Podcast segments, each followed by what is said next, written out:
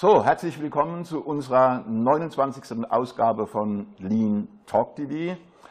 Äh, nach langer Zeit mal wieder aus dem Studio und nicht per Zoom. Ähm, der Titel unserer heutigen Sendung ist MTM. Ach, die gibt es auch noch. Und zu Gast ist Professor Dr. Peter Kulang, Geschäftsführer der MTM Association und gleichzeitig Geschäftsführer der deutschen MTM-Gesellschaft.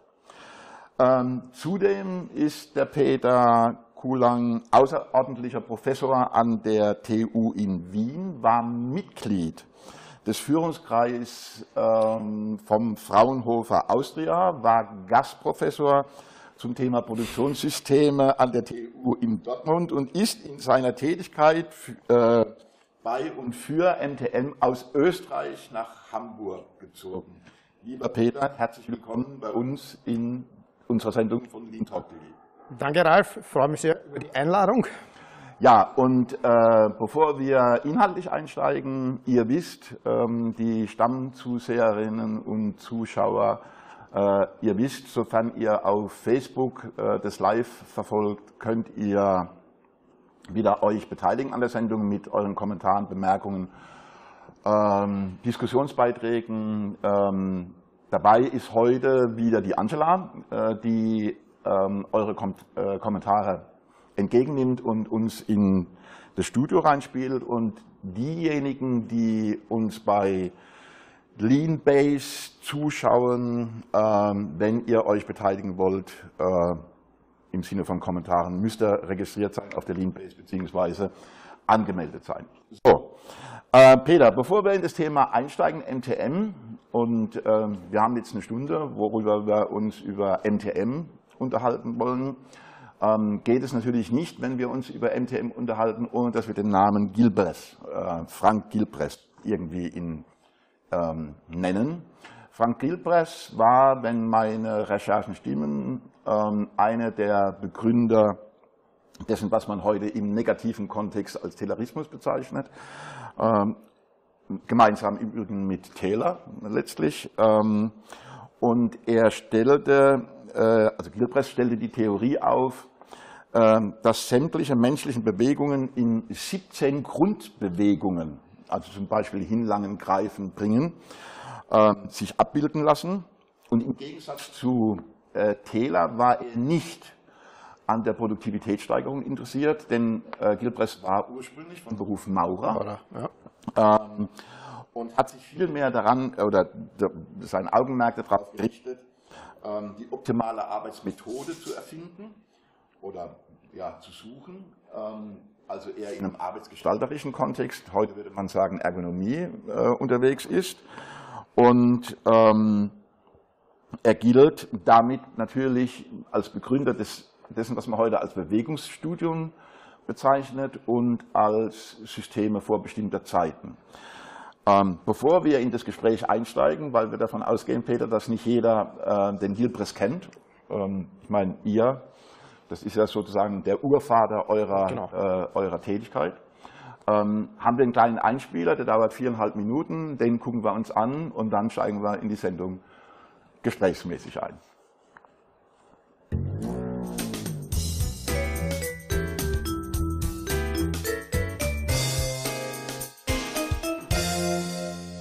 The Industrial Revolution paved the way for a tectonic shift in the way industry derives value from products. Efficient systems of creating marketable products meant that the method of production was a source of significant value. More and more, the way a product was created was becoming a product in and of itself. Naturally, companies began to take ownership and attempted to improve methods of production in order to maximize value we find out how the machines and tools and the methods of using them should be changed to make it easier for the operator. This shift in the way companies derived value led to the creation of the management consulting industry. Led by Frederick Winslow Taylor, management consultants in the late 1800s and early 1900s were some of the first to apply the scientific method to management practices in an attempt to improve industrial efficiency. Frank and Lillian Gilbreth, contemporaries with F.W. Taylor, adopted, promoted, and expanded on his work. While Taylor and the Gilbreths were frequent collaborators, they were also competitors. and had disagreements over issues ranging from methodology to billing practices. While Taylor's work tended to focus on the time elements of efficiency, Frank and Lillian Gilbreth are best known for their pioneering work in the field of motion study. Using motion pictures to record human tasks, they developed a system of behavioral units describing motions. This system of behavioral units was dubbed Thurbligs, which is simply Gilbreth spelled backward with a th transposed. The Gilbreths defined Thurbligs as 18 essential motions a worker can perform. As management consultants, they filmed laborers performing repetitive tasks and analyzed the recordings. They applied their system of Thurbligs to reduce unnecessary movements and created optimized methods for performing tasks, maximizing productivity and minimizing fatigue. More production equals more work in my language. Yet you claim it'll make jobs easier and still get results. Sure. A man can produce more without working a bit harder. it's going to be hard to make some of the boys understand that.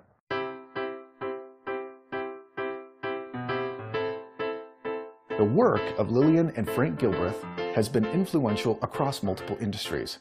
Their methodology for analyzing motion to improve efficiency has been applied in military units, hospitals, commercial offices, and manufacturing plants. The early fatigue studies conducted by the Gilbreths led to the development of ergonomics as a way of improving productivity. They developed some of the earliest methods of accommodating persons with disabilities, and they are credited with introducing the first surgical nurses to the operating room. They also designed and promoted the blindfolded teardown of firearms used by the military.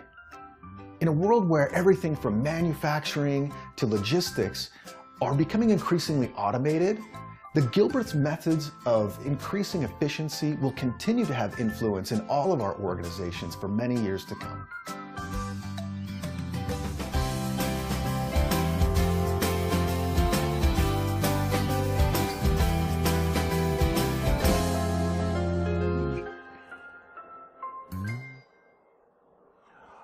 Ja, Peter, daran kann man erkennen, wie weit in der Vergangenheit zurück äh, sozusagen das erforscht, erfunden, ja, entdeckt wurde, äh, mit dem ihr es zu tun habt, ja, oder? so ist es.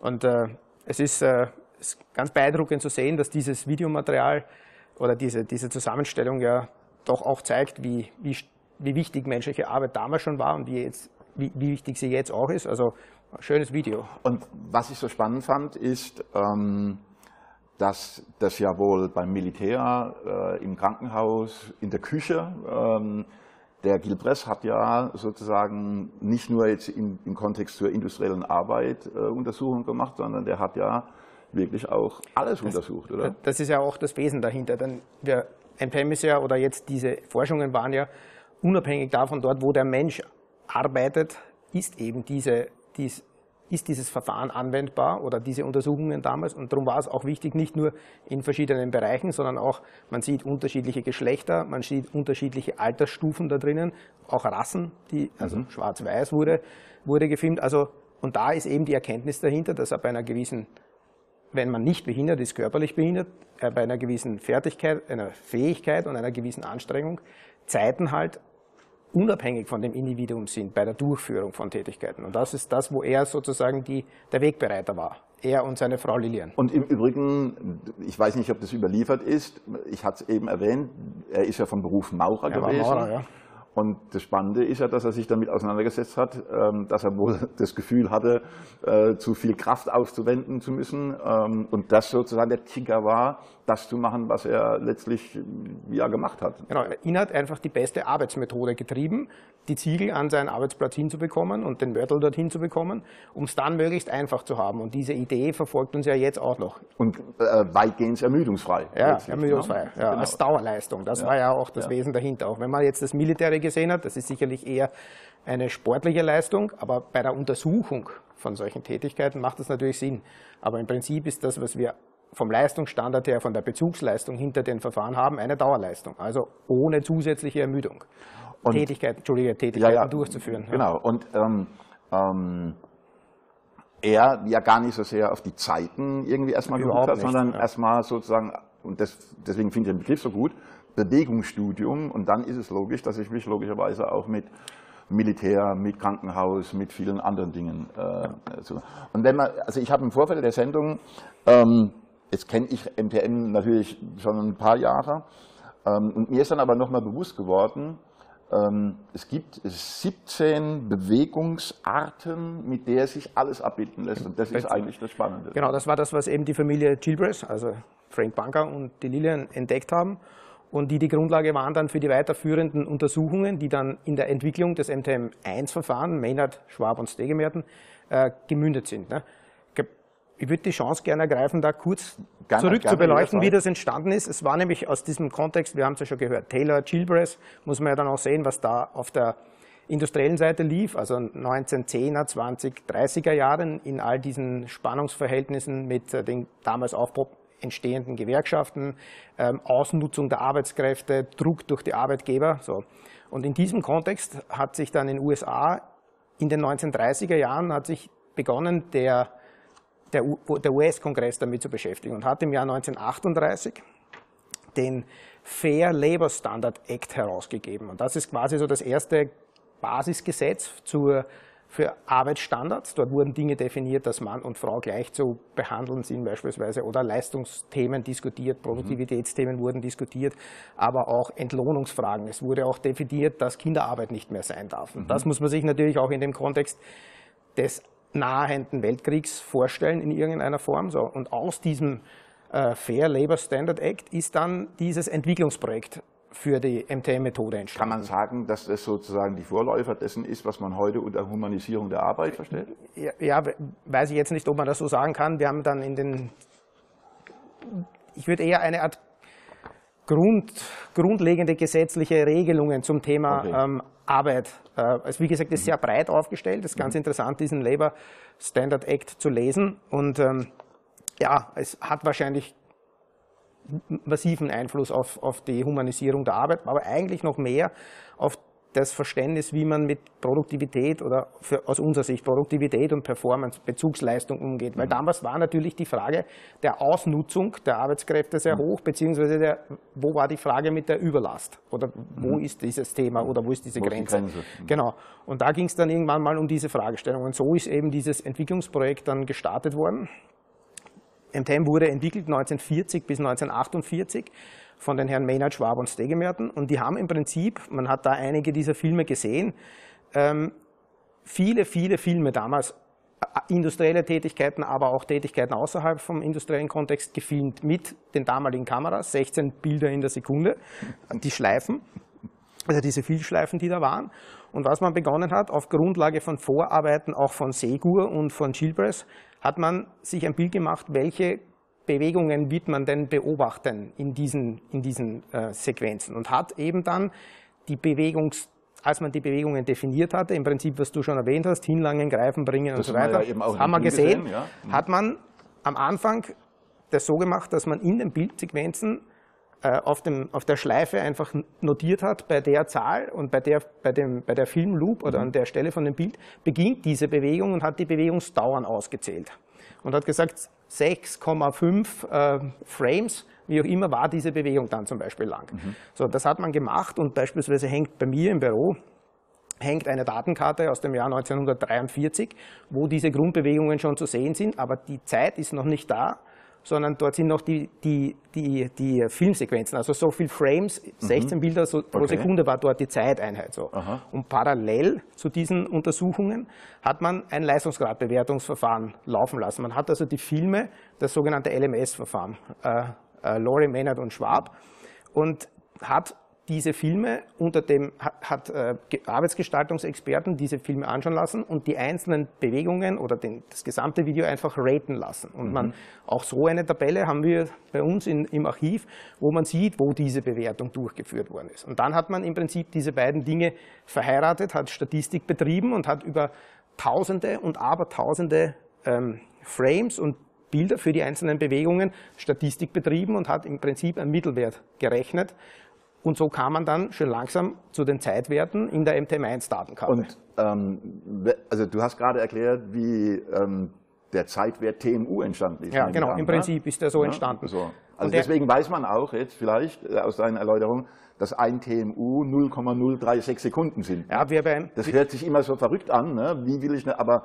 das ist die Erklärung dafür. Einfacher ne? zu merken ist, eine Stunde hat 100.000 TMU, das kommt eben aus diesen 16 Bildern und der Bewegungsgeschwindigkeit der Filme damals. Und ähm, wir bei MTM, wir sagen ja immer, wir haben einfach mehr Zeit in einer Stunde, weil wir haben einfach 100.000 Zeiteinheiten statt nur, wie auch immer, 60 Minuten oder wie immer zur, zur Weiß ich Verfügung. gar nicht, ob ich so lange will, dass so eine Stunde so lang dauert. Ja, aber, ja, ja aber, aber das ist die Erklärung. Das ist die Erklärung. Daher kommt, also aus dieser Zeit kommt die Zeiteinheit, Time Measurement Unit, und aus dem Entwicklungsprojekt am Ende dann eben das MTM1-Verfahren. MTM steht ja für Methods Time, also für die Methodenzeit. Genau. genau diese Idee von Chilbress, die ideale oder eine Arbeitsmethode zu beschreiben. Und der Fokus ist auf Beschreibung dieser Methode und Gestaltung dieser Methode. Und die Zeit ist ein Abfallprodukt. Also wenn die Genau. Methode richtig beschrieben ist, ist das, was hinten rauskommt, eine TTB, eine beeinflussbare Tätigkeitszeit oder Grundzeit. Und die steht. Und die ist basiert auf der MTM-Normleistung. Eine Bezugsleistung, die auch, wir werden vielleicht hoffentlich noch ein bisschen über das Thema Ja, ganz, ganz bestimmt. über ja. Lieblingsthema ähm, Normleistung, Normalleistung reden, aber dahinter steht eine Normleistung und diese Normleistung ist eine Dauerleistung, also eine Leistung, die jemand erbringen kann über die Dauer eines Arbeitstages, ohne zusätzlich zu ermüden. Und das ist die Bezugsbasis. So, und wenn die Arbeitsmethode mit den MTM-Systemen oder mit den Bausteinen, Prozessbausteinen, wie wir sie in der Zwischenzeit nennen, beschrieben ist, dann kommt automatisch die Zeit raus. Also wir diskutieren nicht über die Zeit, sondern wir diskutieren über den Ablauf. Und daher auch diese Denke im, im Connex Richtung Ergonomie jetzt von, von Chilbress Und, total und das ist ja auch ähm, das eigentlich Interessante, weil ja sehr häufig, aber nochmal, wir wollen jetzt bestimmten Dingen nicht vorgreifen. Ähm, Gilbreth hat sich eben mit dem Bewegungsstudium auseinandergesetzt und die Zeit ist quasi ein Abfallprodukt. Mhm. So ist es. Ähm, und zuerst wurde der Begriff Bewegungsstudium sozusagen propagiert und erst dann kam der Begriff Systeme vor, Vor bestimmter bestimmter Zeiten, Zeiten. Ne? Weil ich dann natürlich, aber da steigen wir gleich nochmal ein. Peter, wenn ich richtig informiert bin, ist euer Verband, also MTM Association, wie er sich heute nennt, in den 60er Jahren gegründet worden. Und zwar Entschuldige, am 18. März 1962. Darum okay. haben wir nächstes Jahr Okay, also 60-jähriges Jubiläum. Also Aha, stimmt. Ja, okay. richtig. Ne? am 8. März, 18. 18. März, Nein, falsch, 18. Oktober. So, 18. Oktober. Ich wollte gerade sagen, da hätten wir ja auf 1962. Wiener Nee, nee. Glocken eine riesen Nee, nee, Party machen können. Nee, hätte man nicht. 18. Oktober, Entschuldigung. Also, äh, am 18. Oktober 1962 62. gegründet worden und spannenderweise ist der Verband gegründet worden von der Robert Bosch GmbH oder durch die Initiative, ja. ähm, von der Daimler-Benz AG, von der, und da war ich völlig überrascht, von äh, IBM Deutschland, ähm, von Vorwerk und wenn man jetzt noch ein bisschen weiter reingeht, von Maggi und, ähm, Und Felina. und Felina. Nee, in der Industrie. Felina, äh, hier in Mannheim, Ja. äh, ein Unternehmen. Ähm, ähm, also, namhafte Organisationen haben quasi einen Grundstein gelegt, dass MTM Association ähm, es gibt, Ja. wenn man so will.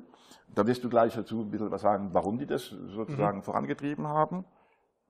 Ähm, zudem, wenn man über euch recherchiert, gibt es noch eine MTM-Akademie, es gibt das MTM-Institut, es gibt mittlerweile ein MTM-Softwarehaus. Ähm, und vielleicht kannst du uns nicht nur sozusagen alles, was zu dem 18. Oktober 1962 geführt hat, ein bisschen was erklären, sondern auch zu diesen vielen unterschiedlichen Bezeichnungen, was da dahinter steckt. Kann ich machen. Sehr gern. Also ich möchte vielleicht so starten. MTM ist immer, wenn man darüber spricht, einerseits eine, ein Instrument, also die Methode, die, die, die Bausteine, die, das, was einmal früher System vor bestimmter Zeiten war, also die Prozesssprache, wie wir sie jetzt nennen, also dieses Insti Instrumentelle von MTM und auf der anderen Seite die Institution, die Organisation MTM. So. Gegründet wurde MTM ähm, unter dem Aspekt der Interessenvertretung, um diese Verfahren, die ja seit 1950 oder Beginn der 50er Jahre in USA, auch dann über Schweden, Frankreich nach Europa kamen, in Deutschland äh, zu systematisieren. Das war der Auftrag von der deutschen, der Auftrag ist, MTM zu verbreiten und hatte damals im Wesentlichen den, den, diese, die Möglichkeit oder den, den Hintergrund MTM in den Unternehmen einzuführen, dabei Unterstützung zu bieten, vor allem im Kontext, wenn es um Betriebsvereinbarungen gang, ging. Und äh, das war eigentlich der ist der satzungsgemäße Auftrag. Das war sehr erfolgreich und hat dann dazu geführt, dass man die deutsche MTM-Gesellschaft dann auch äh, vor mehr als 30 Jahren gegründet hat, um den gemeinnützigen Anteil, wir sind ein gemeinnütziger Verein, mhm. von dem wirtschaftlichen Geschäftsbetrieb etwas zu separieren und in dem wirtschaftlichen Geschäftsbetrieb sind unser Softwarehaus, wo wir Software entwickeln und die Beratung tätig oder beheimatet und im, in dem gemeinnützigen Verein der MTM Association sind es im Wesentlichen die, das MTM Institut, wo geforscht wird und die MTM Akademie, die lehrt. Diese Gesamtorganisation führt auch in der Zwischenzeit die internationalen MTM-Aktivitäten, die sich OneMTM, also ein MTM, in der Umkehrung, es kommt ein bisschen von Chilbress und Surblix, weil da kommt der Name Aha, und daher kommt okay, MTM ja, 1 okay, und ja. OneMTM. Ne? Okay. Hat ein bisschen eine, eine Dialektik da drinnen. Mhm. Und wir führen auch das, die Aktivitäten international. Und de, der Auftrag von MTM ist, MTM, also der satzungsgemäße Auftrag ist, die Methode zu verbreiten, einen, den weltweiten Standard MTM zu etablieren. Und das ist unser Job und das tun wir mit Leidenschaft. Und das ist die Aufgabe. Das kann man an dir merken. Ähm, Danke. Ähm, ich habe mich ja mal als fünfgrößten Fan von MTM bezeichnet. Hier seht ihr den größten Fan. Ähm, und ich glaube, das spürt ihr. Angela, gibt es irgendwie schon bei dir was, irgendwie eine Bemerkung? Äh, sind die Leute ruhig, hören zu? verfolgen das. Also wie gesagt, ähm, liebe Grüße hier in die Runde, aber bislang habe ich noch keine Fragen. Okay. Vielleicht müssen wir mal ein paar pointiertere Statements raushauen. ähm, Peter, ich habe ja gesagt, dass Gilbreth sozusagen sein Augenmerk auf die Methode, und du hast es ja auch noch mal bestätigt, und auf ermüdungsfreie Arbeitsplatzgestaltung Ge keine Sorge, ähm, das ist ein Luftballon, der in die, äh, äh in die, in die Höhe gegangen ist. Ähm, aber da seht ihr, dass das live ist. Also wiederholen wir nochmal. Es ist auch das erste Mal, dass uns das passiert. Alles ne? gut. Ähm, gut. Also, Gilbress hat ja sein Augenmerk darauf gelegt, äh, die optimale Arbeitsmethode zu erfinden äh, und ähm, äh, ja, ermüdungsfreie Arbeitsplatzgestaltung zu betreiben. Mhm. Und ich habe dann auf eurer Website gelesen, ähm, ähm, MTM, der Standard zur Gestaltung menschlicher Arbeit. Ähm, ich gehe, und du hast es auch so ein bisschen angedeutet, das ist schon noch ein ganz großer Fokus ähm, von euch unter ergonomischen Gesichtspunkten Arbeitsplätze zu gestalten. Mhm ähm, weil wir alle wissen, dass Arbeitsplätze, die eben nicht nach ökonomischen Gesichtspunkten gestaltet sind, eben nicht produktiv sein können in der Folge, oder? Mhm, so ist es. Das ist schon ein, ein, immer noch ein großes also, Thema. Das liegt auch in der Definition von MTM drinnen, habe ich vorher nicht so adressiert. Aber ich kann nur ermüdungsfrei, also die Bedingung für, dieses, ähm, für diese Bezugsleistung der MTM-Normleistung ist, dass die Ergonomie an dem Arbeits, in dem Arbeitssystem in Ordnung ist. Also ich bringe ein Beispiel. Du kannst nicht den ganzen Tag, acht Stunden am Tag, eine Bierkiste vom Boden auf den Tisch heben. Ja, das geht irgendwann nicht, weil das aus ergonomischer Sicht zu belastend ist für den Körper. Und das schwingt mit, wenn es bei uns um den Begriff Standard geht. Mhm. Also, also es ist immer eine Kombination aus ergonomiegerechter, aber und auch produktiver Arbeit. Das versteckt sich hinter dem Standard auf der Methodenseite.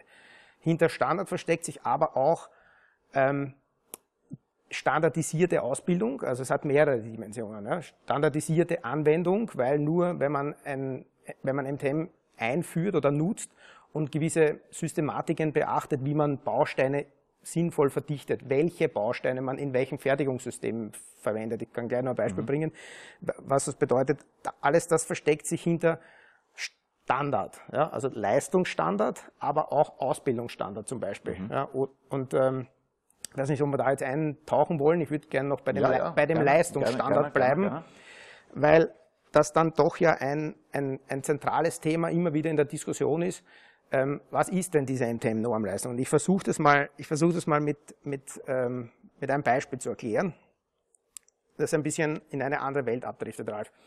Und da muss ich dir eine Frage stellen, oder darf ich dir eine Frage stellen? Ja, Wie weit ist von hier nach Frankfurt zum Flughafen? 68 Kilometer. 68 Kilometer. Und warum ist 68 Kilometer? Naja, also weil ich jetzt in meinem Kopf habe, wie ich fahre. Ja. Ähm, wir, haben ja noch das, wir haben ja noch ähm, das Luxusthema, dass ich von hier aus auf der A67 nach Frankfurt fahren kann zum Flughafen oder auf der A5 okay. und ich nehme halt eben die A67. Okay, du nimmst also eine dieser Autobahnen, Genau. die, wenn ich das übertrage in die arbeitsgestalterische Welt, quasi eine relativ optimale Arbeitsmethode ist, um diese Arbeit durchzuführen, um nach Frankfurt am Flughafen zu kommen. Das ist aber nur ein Aspekt, warum es 68 Kilometer sind. Es gibt noch einen zweiten. Und der zweite Aspekt, warum es 68 Kilometer ist, ist neben der Wahl der Autobahn oder der anderen Autobahn oder der Landstraße die Tatsache, dass sich irgendwann mal jemand definiert hat, dass dieses Stück Metall, das da irgendwo in Urmeter im, ja, genau liegt, dass das halt ein Meter ist. Hätte er definiert, dass das ein Meter ist damals, jetzt wissen wir durch die Lichtlängen in der Zwischenzeit, dass es so ist, aber hätte er definiert, dass das ein Meter ist, dann würde man halt nur 34 oder wie viel Kilometer auch immer fahren. Und genauso ist es mit der MTM-Normleistung. Man hat halt mal definiert, wie lange etwas dauert. So, und jetzt misst man mit dem Metermaß, wie man halt mit dem Metermaß misst, mit dem MTM-Maß, die, die menschliche Leistung. So, und jetzt kann man, eins ist auch ganz klar, und das ist vielleicht mal so ein pointiertes Statement, das man da auch rauslassen kann an dieser Stelle, ist, der Vorteil von MTM ist, wenn man menschliche Leistung misst, misst man sie immer gleich falsch. Und niemand weiß, was 100% menschliche Leistung ist, auch wir nicht. Ja? So, aber wenigstens habe ich sozusagen immer den, denselben Fehler drin in irgendeiner Form. Und auf dem kann ich meine Kalkulationen, meine Planungen, meine ergonomischen Bewertungen aufbauen. Und das ist einer der Aspekte. Das ist ja dahinter. deshalb interessant, aber da kommen wir dann später nochmal dazu, weil es gibt ja nochmal einen Verband, äh, gibt ja noch mal einen Verband, Ja. die ja von einer Normalleistung sprechen, Ja. die über Beurteilung stattfindet. Äh, aber lass uns da ein, später einsteigen. Die Angela hat äh, ähm, Nur ganz kurz, das ist ja passiert. Genau diese Beurteilung ist ja passiert bei der einmaligen oder bei der erstmaligen Entwicklung von MTM. Diese Leistungsgradbeurteilung, von der ich gesprochen habe, ist im Prinzip nichts anderes als das, was wir jetzt machen, wenn wir eine Refa-Zeitaufnahme machen. Aber da gehen wir nachher noch mal rein, weil Also das ja immer so ein, ja, war ein so guter ein, so ein Punkt. Punkt ist. Angela, doch du Point. hast jemanden in der Leitung oder zumindest du Ich glaube, ich nehme da vielleicht ein bisschen was vorweg, aber es ist natürlich definitiv die Frage aufgetaucht, wie sieht die Beziehung zwischen MTM und REFA aus? Fragezeichen. Also von daher gesehen, ähm, Die stellen wir zurück, glaube ich, oder? Also, ich verspre also wir versprechen euch in weniger als zehn Minuten, wenn nicht wieder ein Luftballon platzt, äh, ähm, äh, gehen wir darauf nochmal Ja. ein. Aber das ist ja ein Riesenthema. ist ein Also Riesenthema. kommen wir jetzt zu diesem Begriff der Systemen vor bestimmter Zeiten. Ja. Also lassen wir uns das einfach nochmal ähm, versuchen zu übersetzen. Also es gibt scheinbar ein System, äh, mit dem ich Zeiten vorherbestimmen kann. So ist es. Okay, also da, das ist jetzt so eine, der Versuch einer Übersetzung des Begriffs. Oder wenn man den englischen Begriff hernimmt, Predetermined Motion Time Also, Systems. Ja, Motion also Time, genau. vorbestimmte Zeiten für Bewegungen, so nach dem Motto. Und jetzt ja. ist ja klar, dass jeder Fertigungsplaner, ähm, je, wer auch immer sich mit Produktion beschäftigt, äh, muss ja wissen, wie lang zum Beispiel ein Arbeitsgang, ein Arbeitsschritt dauert.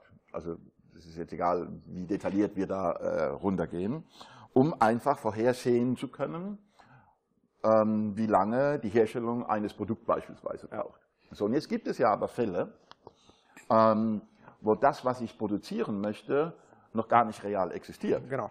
Also nehmen wir zum Beispiel Automobilindustrie. Aber ich habe deswegen vorhin gesagt, IBM. Ich habe dann überlegt, da geht's ja dann, ging es ja dann um Leiterplatten unter Umständen. Leiterplatten bestücken ging's bestücken damals, und so weiter und so. Also es gibt Arbeitsgänge, die sozusagen in einem planerischen Zustand sind. Mhm. Ähm, und bei Fließfertigungen zum Beispiel, zeitlich gebundenen Systemen, ähm, taktgebundenen Systemen. Ähm, und wenn man jetzt nochmal zurückgeht auf diese 17 Grundbewegungselemente, ähm, wäre ich in der Lage, mit diesen Grundbewegungselementen, die alle einen, eine Zeit haben, sozusagen Dinge, die es noch gar nicht gibt, zu beschreiben, ja. besch nicht nur zu beschreiben, sondern eben auch ähm, in der Zeit zu versetzen. Ja, wobei der Abfall, die Zeit der Abfall ist. Ne? Also ich, der Fokus ist Einverstanden. nicht die Zeit, sondern die Beschreibung. Jetzt nochmal ganz kurze Korrektur. Mit den 17 Bewegungen nicht, weil die sind nicht zeitlich korreliert. Das haben die Chillpresses damals nicht gemacht, sondern aus den 17 wurden dann im Prinzip die MTM-Grundbewegungen, die auf der MTM-Normzeitwertkarte sind, rund 270 äh, Zeitwerte für die einzelnen Bewegungen Lass uns da greifen. vielleicht noch mal kurz rein. Ja. Ähm, viele tun ja vielleicht sozusagen nur die Grundbewegungselemente. Ähm, ich würde das nochmal. Ihr habt noch viel mehr. Ja, das, also, ne? ich versuche es mal ganz kurz anders zu beschreiben. Was ist ein System vor bestimmter Zeiten? Abgesehen davon, dass das vom Wording her etwas in die industrielle Historie der MTM-Anwendung gehört, aber bleiben wir mal bei dem Begriff. Ähm, wie funktioniert das? Ich möchte eine Analogie bringen, weil der Chilbers auch aus dem Bau kam. Im Prinzip sind, sprechen wir hier von Zeit oder eigentlich Prozessbausteinen. Und diese Bausteine haben einen definierten Arbeitsinhalt, ja, auch wenn der noch so klein ist. Ja, und diesem Arbeitsinhalt ist eine definierte, vordefinierte Zeit zugeordnet. Also so. Und im Prinzip macht man nichts anderes. Wir, wir bauen quasi ein Haus, in dem wir einen Arbeitsablauf beschreiben. Also wir legen Baustein über Baustein. Mhm. Wir haben zwischen den Bausteinen Regeln zu beachten, damit die auch ordnungsgemäß halten. Oder wenn wir Fenster bauen, dann müssen wir halt gewisse Regeln beachten. Aber im Prinzip beschreiben wir den Arbeitsablauf, wie man eine Hauswand aufbaut. Nur mhm. der Unterschied ist, unsere Bausteine sind unterschiedlich hoch weil die Ziegel natürlich unterschiedlichen Arbeitsinhalt haben. So. Und die feinsten oder das feinste System, das damals entwickelt worden ist, das viele kennen unter dem Aspekt wo ja auch unser langjähriger Ruf herkommt, nämlich diese grüne Karte. Diese grüne Karte und dieses kompliziert und das ist alles so mühsam. Das beginnt mit diesem Grundzyklus, der 85 Prozent aller Tätigkeiten eigentlich ausmacht. Das ist das Hinlangen zu einem Teil. Das ist, ich muss einen Teil greifen. Ich muss den Teil irgendwo hinbringen, um ihn dann zu positionieren und dann kann ich ihn irgendwann wieder loslassen, weil sonst klebe ich für alle Ewigkeiten drauf. L1 oder L2. R1 oder R2, 2,0 oder 0,0 TMU. Ne? Also, dann gibt's aber auch noch natürlich gewisse Blickfunktionen, prüfen, mhm Prüftätigkeiten, Blick verschieben. Dann haben wir Drehbewegungen, Körperbewegungen, ja, äh, Knien auf einem Knie, Knien auf zwei Knie, ähm, Beugen, Bücken. Ja. Also es gibt noch viel mehr, um menschliche, um diese menschliche Tätigkeiten zu beschreiben. So, das ist das genaueste, das originalste System. So. Und jetzt nochmal eine Analogie zum Messen. Wenn ich zum Beispiel das Papier oder was du in der Hand hast mit einem Lineal messen würde, dann nehme ich ein 30 Zentimeter langes Lineal und kann ausmessen, wie lang dieses wie groß dieses Papier ist. Mhm. Ein Maurer würde nie auf die Idee kommen, mit einem 30 Zentimeter langen Lineal eine 10 Meter Hauswand zu messen. Der nimmt einfach ein anderes Messwerkzeug, mhm. aber die Messeinheit dahinter ist dieselbe. Der misst auch in Zentimeter ja. und Metern. So. Mhm.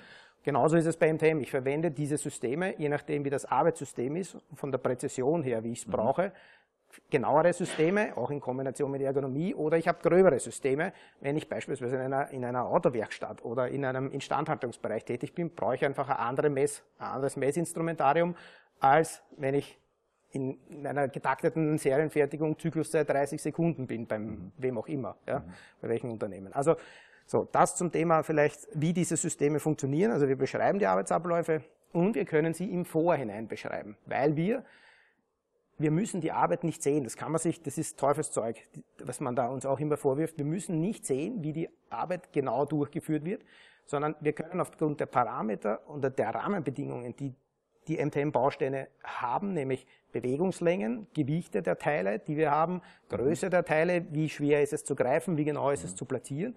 Aufgrund dieser Rahmenbedingungen können wir Arbeit im Vorhinein erahnen und damit sozusagen den Arbeitsablauf beschreiben. Und das ist das, was die Stärke von MTM eigentlich ausmacht, gerade wenn wir jetzt in die digitale Welt hineingehen, dass Simulation dadurch, ja, Simulation per se ist eine Doppelung, also ja, ja, vorhinein ja, möglich wird. Ja.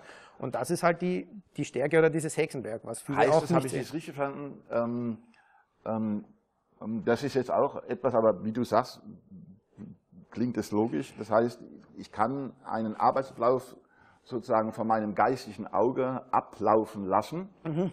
äh, und kann schon sagen, voraussichtlich, wie lange das, das dauert? Ja, man hat halt natürlich, oder man nimmt eine Konstruktionszeichnung her oder einen, mhm. Arbeit, einen Arbeitsplan in irgendeiner Form, wo der Ablauf mhm. schon drauf ist, braucht glaube diese Zusatzinformationen, stellt sich vor, der Teil liegt im 2-Meter-Bereich oder im 1-Meter-Bereich oder im, im, Golden, in, im mhm. Golden, Golden Area, also in, im Greifbereich, wo auch immer das muss man halt mal annehmen und dann kann man diesen Ablauf beschreiben und hält mit einer entsprechenden hinreichenden Genauigkeit ähm, eine Ablaufbeschreibung und eine Zeit. Und wenn man es möchte, auch zukünftig oder jetzt schon Ergonomie, erste Hinweise auf die Ergonomie dieses, dieses Arbeitssystems. Also das, was du beschrieben hast, ähm, äh, das, was du beschrieben hast, äh, klingt erstmal sehr aufwendig, aber da kommen wir gleich ja, kommen wir dazu. gleich dazu. Da kommen wir gleich nochmal dazu. Die Angela hat äh, wieder jemanden, der sich beteiligen möchte. Ja, ähm, und zwar geht es ähm, ihm darum, ähm, inwiefern, also diese Standards, die ja dann irgendwann entwickelt wurden, inwiefern diese überprüft werden ständig und ob diese sozusagen veränderbar sind oder ob das als gegeben, Gott gegeben. immer so bleibt. Also als Gott gegeben sicherlich nicht. Ähm, ähm, diese, also es gibt einen, Inter einen Auftrag ähm, für die MTM Association, auf die zu überwachen und zu überprüfen, ob sich diese Standards äh, verändern. Wir tun das in regelmäßigen Abständen, aber der Mensch hat sich jetzt in den letzten 70 Jahren nicht so verändert, dass daraus andere äh, Zeiten entstanden sind. Ich hoffe, die Frage ist so richtig interpretiert oder beantwortet. Ne? Naja, also ähm, für mich hätte sich das jetzt auch ergeben. Äh, warum soll jemand, ähm, Metermaß ändern. Äh, warum soll jemand 1924 anders zu irgendetwas hingelangt haben, also, äh, wie er es heute tut? Aber die Frage, also das, das zeigt ja letztlich auch euer Dilemma, oder? Also die Frage zeigt es nicht das Dilemma, dass scheinbar die Leute, was sie nicht sehen können, ähm, ähm, irgendwie nicht nachvollziehen? Das Dilemma ist, dass sehr viele ähm, darauf fokussiert sind oder glauben, man kann Arbeit nur beschreiben, wenn man, man sie, sie sieht. Und das, das ist es nicht. Und äh, das ist wie, äh, jeder kann, nochmal die Analogie mit dem Haus, man kann auch ein Haus hinmalen auf dem Plan und jeder kann sich vorstellen, wie dieses Haus, oder halbwegs gut mhm. vorstellen, wie mhm. dieses Haus dann aussehen wird. Mhm. Und das im Prinzip tut MTM nichts anderes, als man den Arbeitsablauf hinzuschreiben und dann, dass der dann wir beschreiben ja auch die Arbeitsmethode. Wir beschreiben nicht die individuelle Ausprägung, wir sprechen von Arbeitsweise dann, die das Individuum dann genau. tut. Und wir bewerten auch nicht den Ralf Volkmar und den Peter Kulang, die da in dem Arbeitssystem ungeübt oder wie auch immer ähm, arbeiten. Es kommt ja noch eine Prämisse dazu die MTM-Zeiten sind eine Dauerleistung, aber sie bedingen auch eine gewisse Übung. Also man muss eingearbeitet sein. Mhm. eine ja. gewisse Fertigkeit, habe ich vorher gesagt, Fähigkeit und Anstrengung, die dafür notwendig sind. Also es ist nicht so, dass man mich jetzt an einen Arbeitsplatz beim Unternehmen X stellen kann und dann kann ich dort ein, entsprechend in dem Takt arbeiten. Das funktioniert nicht. Aber man kann den, wenn man mit MTM die, den Grundriss der Arbeit beschreibt, kann ein Individuum im Rahmen der vorgegebenen Grenzen, zeitlichen Grenzen, mhm. diese Tätigkeiten durchführen. Und das ist der Trick, wo, den man braucht, um das, was ich vorher gesagt habe, Menschen sind, wenn sie eingearbeitet sind, unabhängig vom Individuum, kommt man zu einer annähernd gleichen Durchführungszeit für eine, äh, eine, für eine Arbeit. Und mit noch einem Argument muss ich aufräumen, was immer wieder kommt, ist, eins ist fix, man wird eine MTM-Zeit, die man am Papier oder in unserer Software oder wo auch immer macht, man wird sie nie live sehen. Man sieht sie nicht. Sie wird, du wirst, wenn dort 28 Sekunden für eine Arbeit rauskommen, du wirst sie nicht sehen, das ist Zufall, dass das passiert. Ja? Weil das Individuum nie die Tätigkeit genau so mit der Leistungserwartung durchführt, sondern das ist ein Planungswerkzeug, mhm. um daraus Personalbedarf zu rechnen, um Einsatzplanung zu machen, zu sagen, welche Tätigkeit mache ich an welcher Stelle. Genau. Und es ist ein ein Werkzeug, um Planzeiten im Unternehmen, spezifische, unternehmensspezifische Planzeiten aufzubauen, wie man das ja auch mit anderen Zeitermittlungsmethoden macht, um korrekt, ähm, hinreichend genau Produkte zu kalkulieren, Angebote herausgeben zu können und Arbeitsplätze zu gestalten. Das ist die Idee. Also äh, wir müssen noch mal zum Anfang zurück, vielleicht ähm, zu, äh, äh in Bezug der. Also du hast ja ganz am Anfang gesagt, es sind Abertausende von Filmaufnahmen gemacht worden ja. und Abertausende von äh, Aufnahmen gemacht worden, immer wieder über die gleiche Bewegung mhm. und dann über dieses Auszählen dieser einzelnen Frames ja. ist quasi dieser Zeitwert zustande gekommen. Ähm, und ich meine, ich selbst habe ja auch eine Refa-Ausbildung, ich habe auch äh, einen MTM-Schein äh, und so weiter. Ähm, und klar ist, ähm, und ich will nicht auf dieser äh, 0,036 Sekunden rumreiten oder sonst was. Aber klar ist, dass die Zeitwerte, die dahinter stecken, in irgendeiner Tabelle drinstehen. Ja. Ähm, und das ist natürlich was anderes, aber das ist nur Psychologie, glaube ich, ähm, einen Zeitwert irgendwo rauszulesen, äh, im Vergleich dazu eine Uhr nebenher laufen klar. zu lassen. Das eigentliche Spannende ist, und du hast es eben ja auch erwähnt, äh, bei diesem anderen Verband, über den wir jetzt dann gleich, gleich kommen, ähm, ähm, zu dem wir kommen, die sagen ja selbst, ähm, die Zeitaufnahmen zu machen, wären viel zu aufwendig jedes Mal. Du hast die Möglichkeit, es wirtschaftlich zu gestalten, indem du Planzeiten machst und da kommen ja auch Tabellen raus. So ist es. Ne? Also, Also wir sind quasi nur die Ebene drunter. Also Genau. ich möchte mal zu diesen, zu diesen Filmaufnahmen sagen, das ist ja auch etwas, was man, also die damals gemacht worden sind. Also wenn hier Interesse besteht, kann man sich gern an mich wenden. Wir haben entsprechend Informationen dazu, um, um die Skeptiker da draußen in der Welt äh, sozusagen, um hier Einblick zu gewähren. Das ist durchaus möglich. Und das ist keine, da ist kein Hexenwerk dahinter. Ne? Und ähm, das ist äh, alles nachvollziehbar. aber die Botschaft ist nochmal die, und das ist, das ähm, wusste ich beispielsweise auch nicht, die Botschaft ist ja die, und das hast du ja eben gesagt in Bezug auf diese Frage, natürlich ist es ein Auftrag, ähm, das sozusagen in der wissenschaftlichen Begleitung, sage ich jetzt mal, Ja. immer wieder und ständig zu überprüfen, das macht ihr natürlich nicht jeden Tag. Ähm, zu überprüfen, ob das noch immer so ist, wie es irgendwann mal vor x Jahren ähm, erfasst worden ist. Ja, wir tun das am Institut. Wir haben da ein Auge drauf. Man hat da auch, man kann da jetzt auch gerade, wenn diese Themen MoCap, äh, also Bewegungsstudien aufkommen, kann man da schon ähm, Erkenntnisse ziehen. Man hat da auch ein Auge auf, äh, ob sich die Populationen in verschiedenen. Ist übrigens auch immer noch ein Gerücht, dass ähm, was, wie kann ein, ein, ein kleinwüchsiger, ich sage jetzt mal Asiat, ohne hier dass das falsch interpretiert wird, äh, wie kann denn der dieselbe Leistung erbringen oder dieselbe Geschwindigkeit erbringen wie ein Südafrikaner oder ein Europäer oder so. Die sind in der individuellen Ausführung natürlich unterschiedlich, ganz klar, das habe ich auch vorher gesagt, aber deswegen kann man trotzdem diese kulturellen Unterschiede bei der Planung mit berücksichtigen, so, um das noch Also und, aufzuräumen. und, ne? und, und, äh, ähm, und das ist ja, also da habe ich auch äh, aufgehört, ähm, ähm, also aufgehorcht Ja. äh, sozusagen, als du gesagt hast, ähm, die Zeit, die wir ermitteln, wird man niemals sehen, weil natürlich sozusagen das Individuum diese Arbeit ausführt und der, den beobachte ich ja zu irgendeinem Zeitpunkt, wo der im Vergleich zu einem anderen eine bessere oder eine höhere Leistung hat. Ja.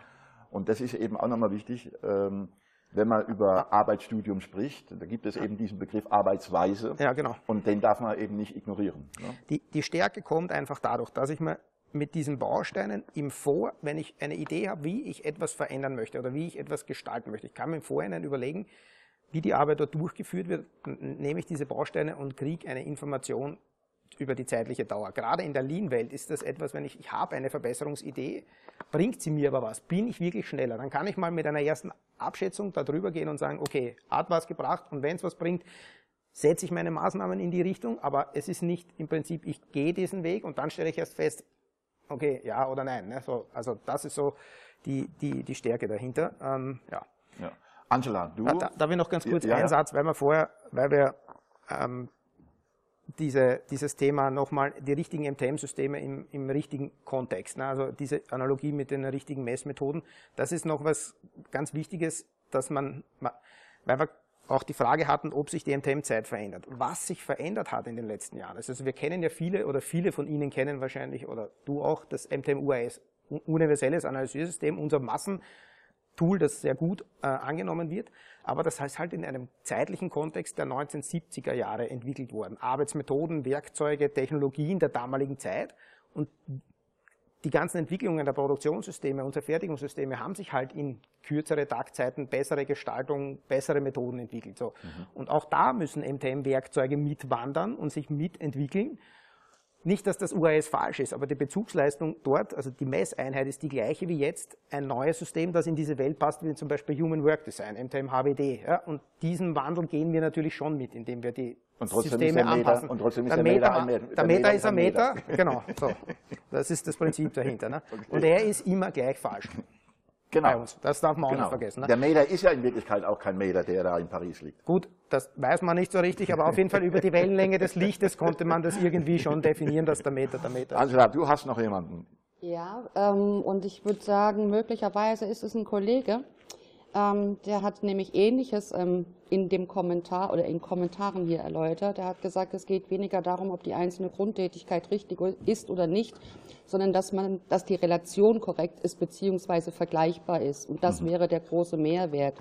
Ähm, genauso, ähm, dass man eben die Tätigkeiten miteinander vergleichen kann, zwei Tätigkeiten, ähm, ohne das Arbeitssystem halt eben vorliegen zu haben. Das heißt also, man kann damit wenigstens eine Planung machen.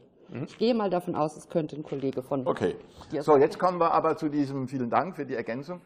Ähm, jetzt kommen wir zu dem äh, anderen Verband. Also, der andere Verband äh, hat sich 1924 gegründet, ähm, hieß bei der Gründung Reichsausschuss für Arbeitszeit, äh, Ermittlungen, Methoden oder wie auch immer, ist heute der älteste Verband, der sich mit, weiß nicht, ob das ein Qualitätsmerkmal ist, so. ist der äh, älteste Verband, ähm, der sich mit Arbeitsgestaltung, Betriebsorganisation und Unternehmensentwicklung äh, beschäftigt, 1924 gegründet.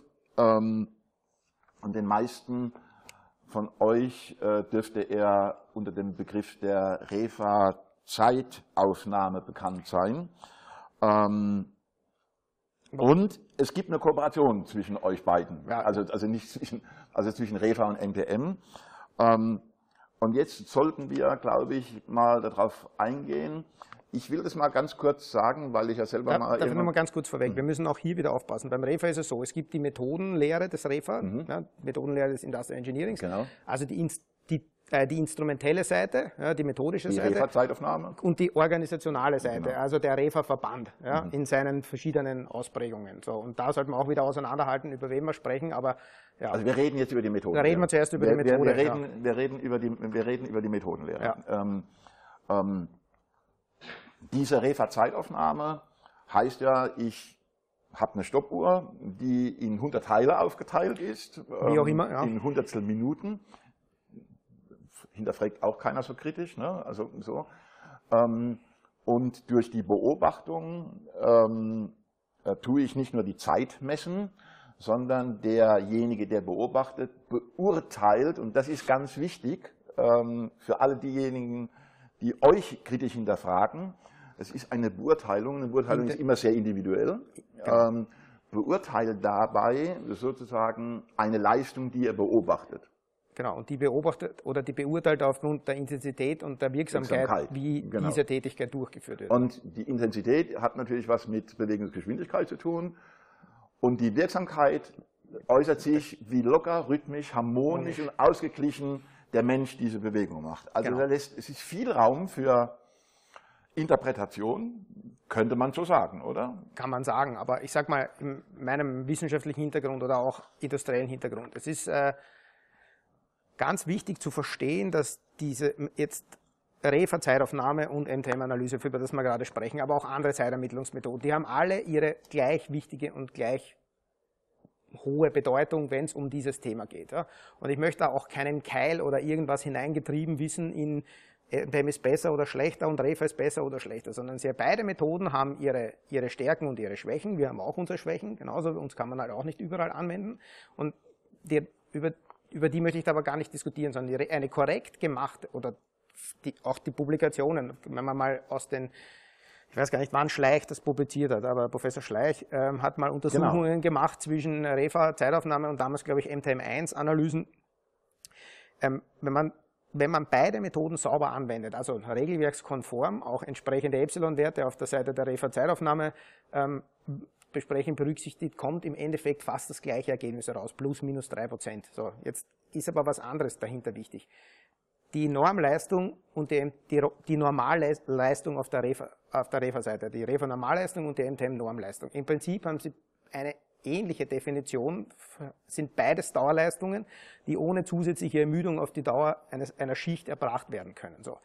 Und das ist doch das, was uns verbindet. Wir suchen ein, für die Industrie eine Methode, um einem Planer oder wem auch immer ein Werkzeug in die Hand zu geben, dass er damit seine, seine, seine Schlüsse ziehen kann. Ich will gar nicht sagen, ob er damit produktiver ist oder was auch immer er damit tut, aber er braucht dieses Instrumentarium. Mhm. Und das ist mir ganz wichtig, das auch mal hier klarzulegen. Hier gibt es kein, das ist im Instrumentarium eines Industrial Engineers oder einer, eines Arbeitswissenschaftlers oder eines Arbeitsplaners sind das beides Werkzeuge, die man im Köcher haben muss. Ne?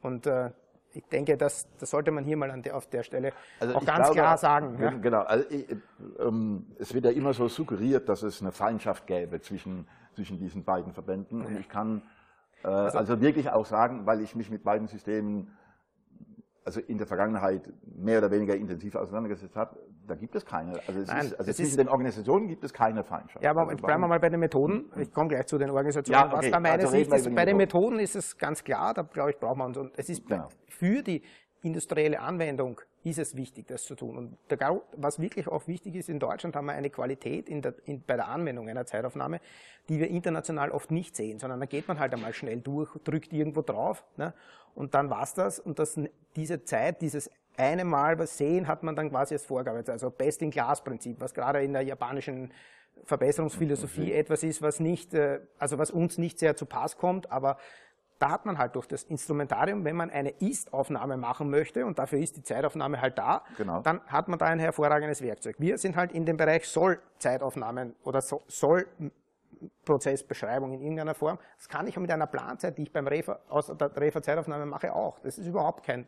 so.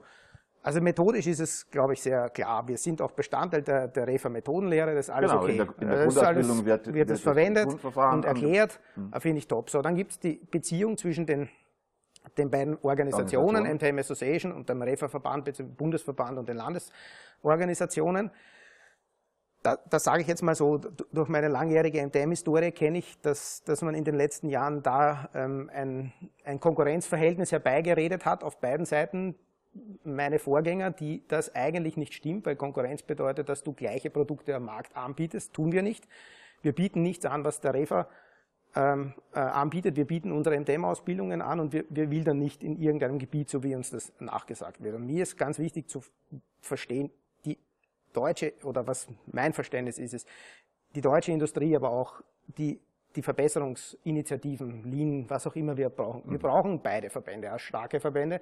Und das ist einfach mein Credo, dass so wie ich mich äh, mit meiner Organisation entsprechend auch verhalten werde.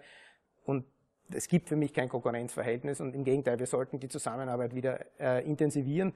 Und äh, gerade auf Forschungsseite gibt es immer wieder Fragen, die, ähm, die man gemeinsam bearbeitet und das äh, könnte ein Nukleus sein für viele. Also ich finde es ziemlich cool, dass du das sagst. Ähm weil ich eben auch glaube, ähm, dass beide Verbände unglaublich wertvoll, äh, nicht nur auf der Methodenseite, sondern eben auch auf der Forschungsseite, wenn man das so sagen darf, ähm, für die Industrie, aber auch über, für alle anderen Branchen hoch interessant sein äh, können. Und wenn sie zusammenkommen, und das drückst du ja auch aus, die Hoffnung, dass, ähm, dass da eine intensivere Zusammenarbeit äh, es wieder gibt, ähm, dass das uns alle weiterbringt. Das sage ich auch nicht, weil das sage ich, weil auch mein wissenschaftlicher Werdegang dafür steht, beziehungsweise das ist nicht, ist nicht, hat nichts mit Opportunismus zu tun, genau. sondern es ist tiefstes Überzeugung, dass wir das brauchen. Wir nicht, wir für den Standort Deutschland oder Standort Europa, Europa. wie auch immer. Ja. Genau.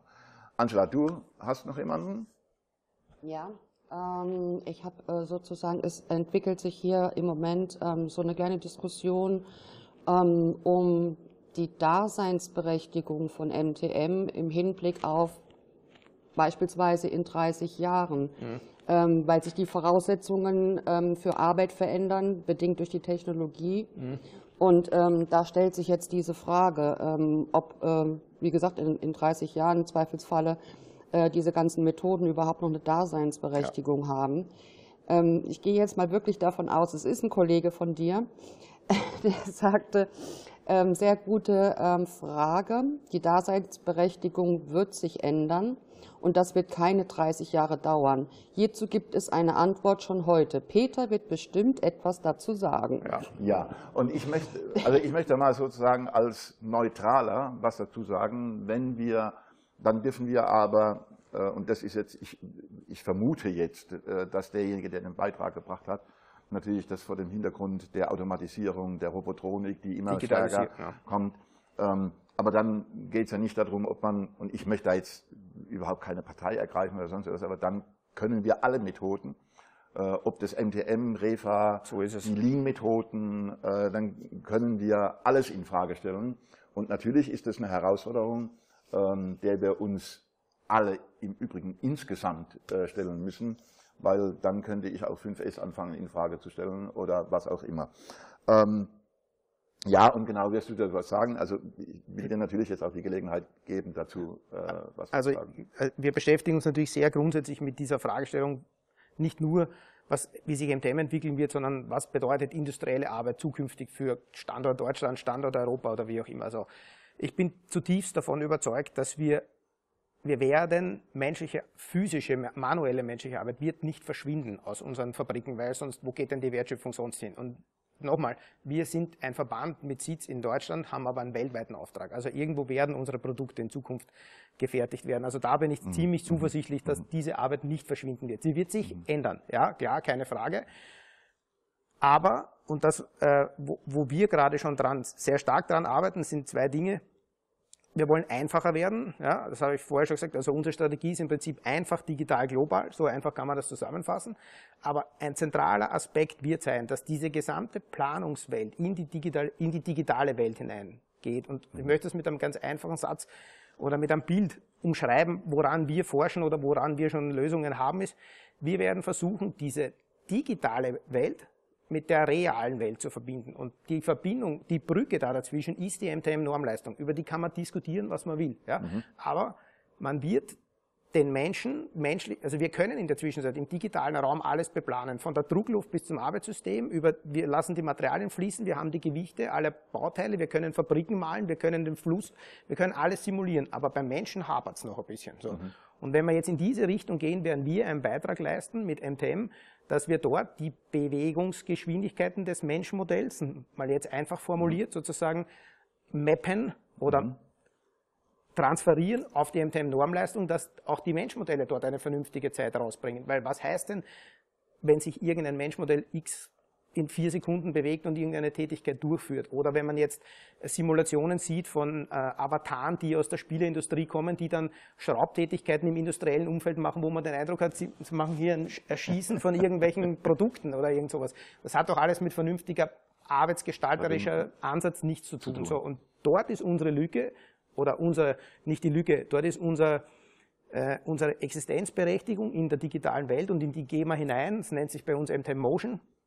Und wenn ich da noch einen Satz sagen darf, als ich nach meinem Studium vor 30 Jahren zu arbeiten begonnen habe, Anfang der 90er Jahre, äh, hat man mir damals schon gesagt, wir werden bald die automatisierte MTM-Analyse aus irgendwelchen Systemen damals äh, herausfallen lassen können. Jetzt, 30 Jahre später, ist in meiner Verantwortung oder meinem Know-how auch gemacht, es geht jetzt, wir können es jetzt, aber wir können es und nicht irgendwer anderer. Und da werden wir auch schon ordentlich darauf achten, dass dieses Approval, das da dahinter steht, wenn eine MTM-Analyse gemacht wird, nämlich unter diesem Standardisierungs- und weil wir wissen, wie heikel diese Thematik Zeit ist. Wir, wir werden sagen, das ist eine korrekte MTM-Analyse und dieser Standard ist einzuhalten und diese Qualität ist zu erfüllen. Und das ist der Antritt mit MTM Motion und dem Approved, den wir sozusagen da machen. Und das ist der Weg für uns in die Zukunft auf der einen Seite, in die digitalisierte Welt. Reale und digitale Welt. Also ich muss jetzt hier nochmal sagen, ich meine, ihr könnt ja merken, da spricht na, nicht nur ein Wissenschaftlerherz äh, sozusagen für, ähm,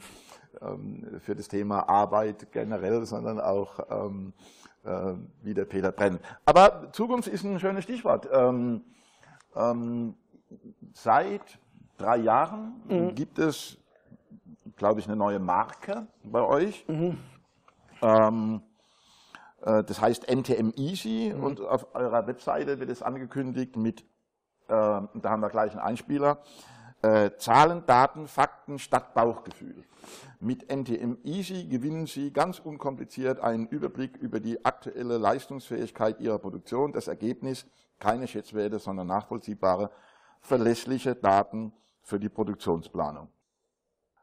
So, Peter, jetzt haben wir den Einspieler von NTM gesehen. Ähm, ähm, was war denn aus eurer Sicht die Idee von so einer cloud-basierten Softwarelösung, äh, um sowas überhaupt zu entwickeln? Ähm, man könnte vermuten, um beispielsweise Montagezeiten irgendwie ermitteln also, zu können oder so. Aber also der Grund, jetzt muss man mal so beantworten, der Grund, äh, sowas zu machen, ist bei uns immer MTM zu verbreiten. So dass das über eine Software in dem Fall leicht geht und die Software das Vehikel ist in dem Fall, ist, äh, ist wichtig. Ähm, die Idee dahinter war, ist eine zweigeteilte. Die eine ist natürlich ähm, dieses Image, dieses doch verstaubte Image, das wir aus der Vergangenheit haben, äh, mit der neuen Marke MTM Easy in ein anderes Licht zu rücken. Geht nicht nur in der Anwendung von MTM, zu der ich gleich was, also MTM Easy, mhm. geht auch in die Richtung, dass wir unsere Ausbildungs vereinheitlicht haben, ent, äh, ich will nicht sagen reduziert, aber auf anders strukturiert haben, mhm. sodass man schneller im Thema Ausbildungen machen kann. Wir sind anders erreichbar. Also das Image auf der einen Seite mit MTM soll easy sein. Also Ne? Locker, flockig, cool. Mhm. Ne?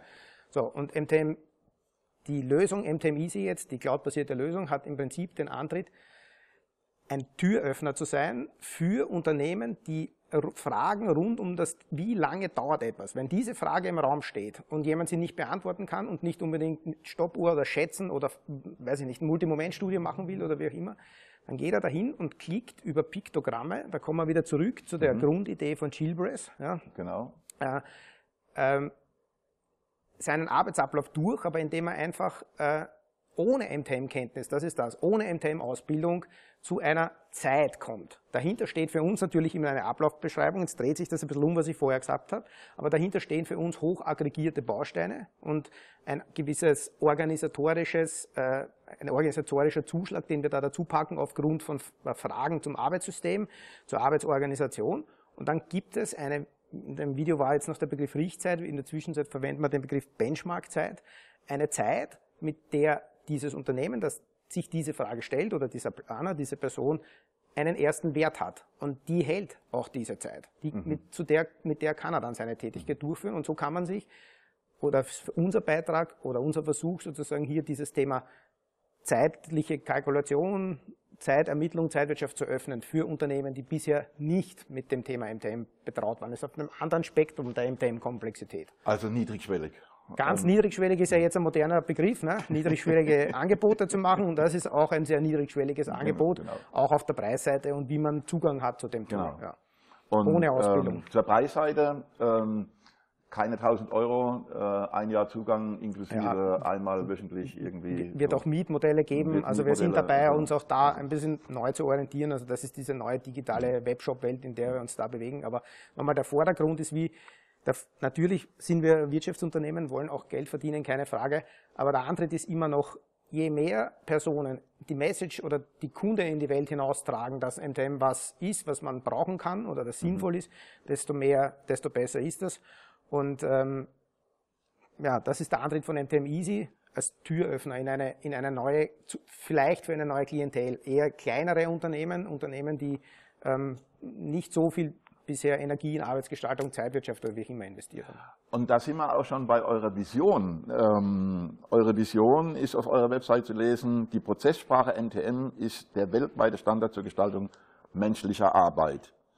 Ähm, wie weit seid ihr A davon entfernt und was bedeutet weltweit? Also ähm, du hast es vorhin schon mal zum Ausdruck gebracht. Also ich weiß, ihr seid in China unterwegs, in Brasilien unterwegs, in vielen anderen Ländern Europa. Italien seid ihr äh, im Übrigen sehr stark in Europa. Ne? Ja, also das ist ja spannend. Ne? Ja, ich, ich versuche mal den, den schwierigen Teil der Frage zu beantworten. Was ist, äh, wie weit sind wir in unserer Vision am Anfang, würde ich sagen. Denn das Wesen einer Vision ist ja, dass man da auch über einen langen Zeitraum hinstreben muss. Mhm. Aber im Prinzip muss der Auftrag sein, die, dieses Methodenset, das wir anbieten, ähm, halt immer bekannter zu machen und immer mehr Leute die, die Möglichkeit niederschwellig, so einfach wie möglich geht, gerade über Digitalisierung sehr stark, E-Learning, Webinare, auf den Zug aufzuspringen. Gelingt mhm. uns jetzt zum Beispiel auch schon zum ersten Mal in, in, in Japan jetzt. Ne? So. Also das ist das, was uns antreibt, MTM zu etablieren als etwas, was Standard. Aber ich habe vorher schon erklärt, das ist nicht mhm. nur die Methode, sondern auch die Ausbildung und, mhm. und die Anwendung von MTM. So. Und dann international bedeutet, dass wir eben in dem OneMTM-Netzwerk äh, in in äh, äh, zwölf Ländern Niederlassungen, ich will nicht sagen Niederlassungen, aber Partner haben. Das ist im Prinzip ein mhm. Franchise-System auf Seite der, der MTM-Lehre.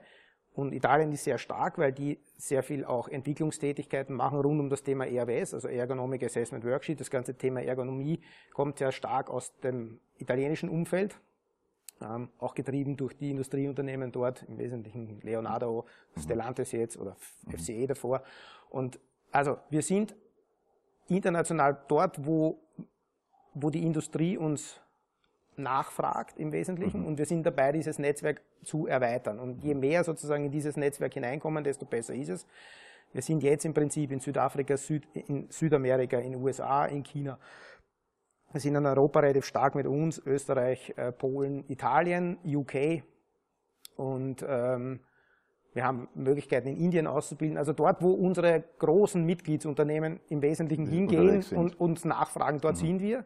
Und die Idee von OneMTM ist eben, dass wir die Dienstleistungspalette oder die Produktpalette, die wir haben rund um MTM, den Unternehmen in derselben Qualität, in derselben Form und aus einer Hand zur Verfügung stellen. Also wenn der in Australien anruft und sagt, er braucht eine MTM-Ausbildung, ruft er bei uns an und wir organisieren die nächste Möglichkeit. Oder wenn er in Italien anruft dann, und er braucht in Russland eine Ausbildung, dann werden wir das auch organisieren. Mhm. Also das ist die Aufgabe einfach, also dieses One-Stop-Shop für den Kunden zur Verfügung zu stehen. Und bei uns heißt das aber Lehre, Forschung, Software und Beratung. So, und das ist im Prinzip das, was wir anbieten in den OneMTM-Netzwerken. Okay. Angela, hast du noch jemanden, der sich zu Wort gemeldet hat? Ähm, es geht im Moment die Diskussion, wie ich vorhin kurz angedeutet hatte, MTM-Methoden, also sprich diese Tools äh, zur Planung und dann halt eben ähm, wie ähm, diese Ausführung, also wenn, wenn das umgesetzt ist am Arbeitsplatz, ähm, wie, wie und wer damit einbezogen wird, wie es genau ähm, umgesetzt wird, ähm, wer dafür zuständig ist. Also das ist jetzt einfach eine Diskussion unter Dis der Community, in ja, der Community. Vielleicht, vielleicht, ein kurzes Statement dazu. Also klar kennen wir den Unterschied zwischen einer Planungsanalyse und einer Ausführungsanalyse. Wir beschreiben aber weiterhin die Arbeitsmethode. Ja. Mhm. So, und wie das Individuum dann vor Ort die Arbeit durchführt, ist etwas, was man in einem Methodentraining an dem Arbeitssystem auch nochmal dem Mitarbeiterin, der, dem, der Mitarbeiterin, dem Mitarbeiter bis zu einem gewissen Grad beibringen muss, gerade auch unter ergonomischen, bewegungsökonomischen Aspekten. Ja.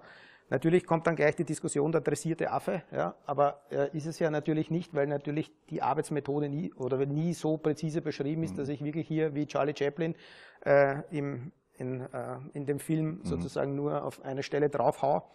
Also vor Ort die Verantwortung liegt natürlich dann, da kann ich es mir jetzt leicht reden, bei dem Meister, bei dem Vorarbeiter, Vorarbeiter wo auch immer. Mhm. Aber im Prinzip liefern wir ein, ein, ein Werkzeug oder eine, eine Beschreibung, nach der man Arbeit trainieren, durchführen kann. Und ich weiß auch, in vielen Unternehmen, auch großen Unternehmen, traut man unserer Zeit auch nicht. Ja? Man geht dann her und macht eine Zeitaufnahme und stoppt, was dann hinten rauskommt, um den Unterschied rauszufinden.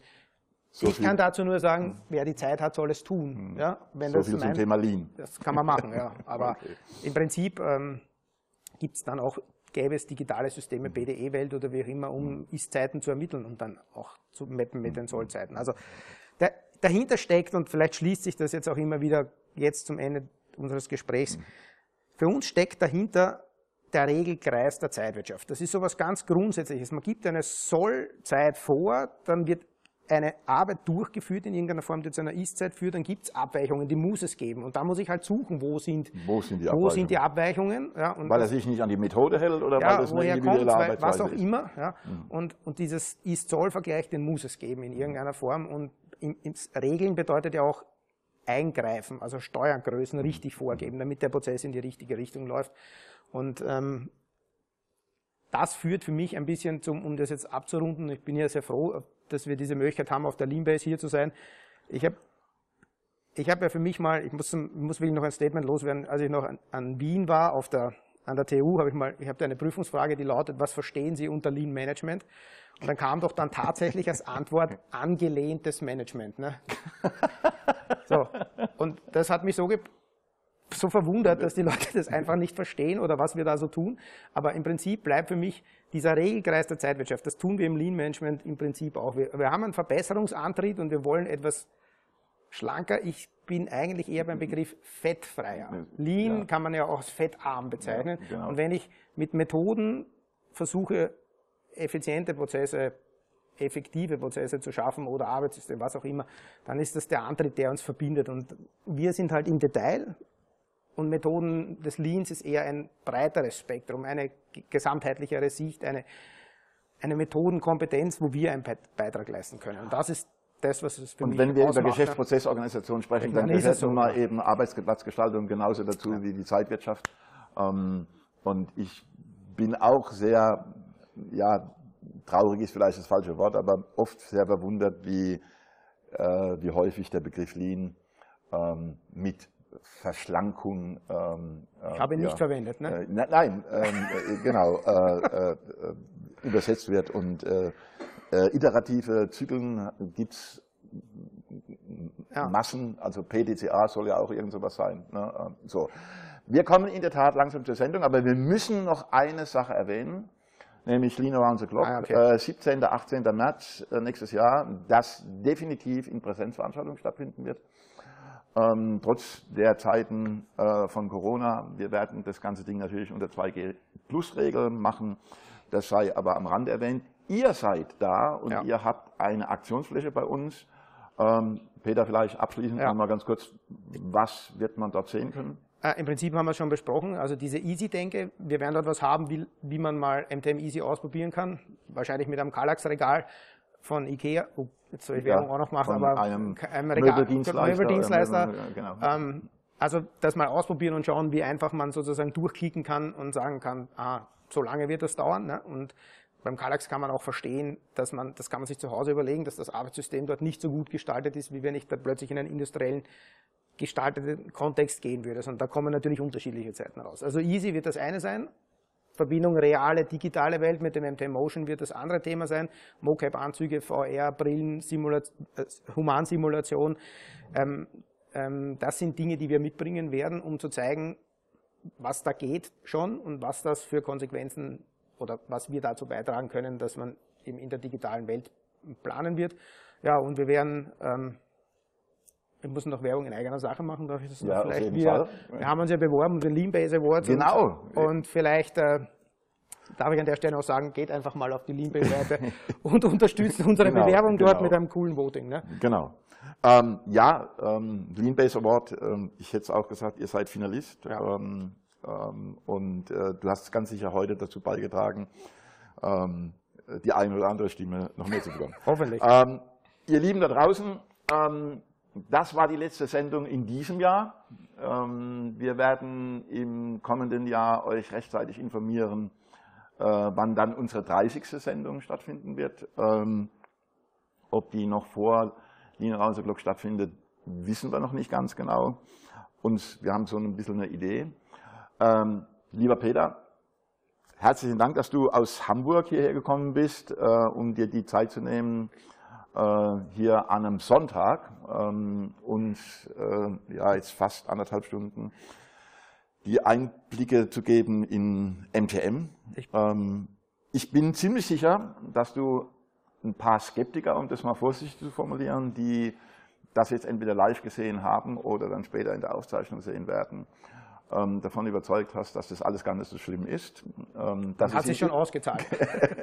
dass es im Übrigen gar keine Feindschaft gibt ähm, zwischen den beiden großen Verbänden. Ähm, dir herzlichen Dank. Ich weiß, ihr habt viel zu tun ähm, in diesem Jahr. Wir können so einen kleinen Ausblick geben. Wir haben vor, gemeinsam eine Digital-Konferenz irgendwie so im Mai zu Mhm. machen. Ähm, Peter, herzlichen Dank. Ich bedanke mich für die Chance, Ralf. Eine Wirklich tolle Möglichkeit, hier den Lean Talk, dem Lean Talk TV dabei zu sein. Danke an die Zuhörer und nochmal, ähm, das Wichtigste ist, bleibt gesund und frohe Weihnachten. Dankeschön. Guten Rutsch. Und genau dabei belassen wir es. Äh, vielen Dank, dass ihr dabei wart. In diesem Sinne, wir sehen uns nächstes Jahr.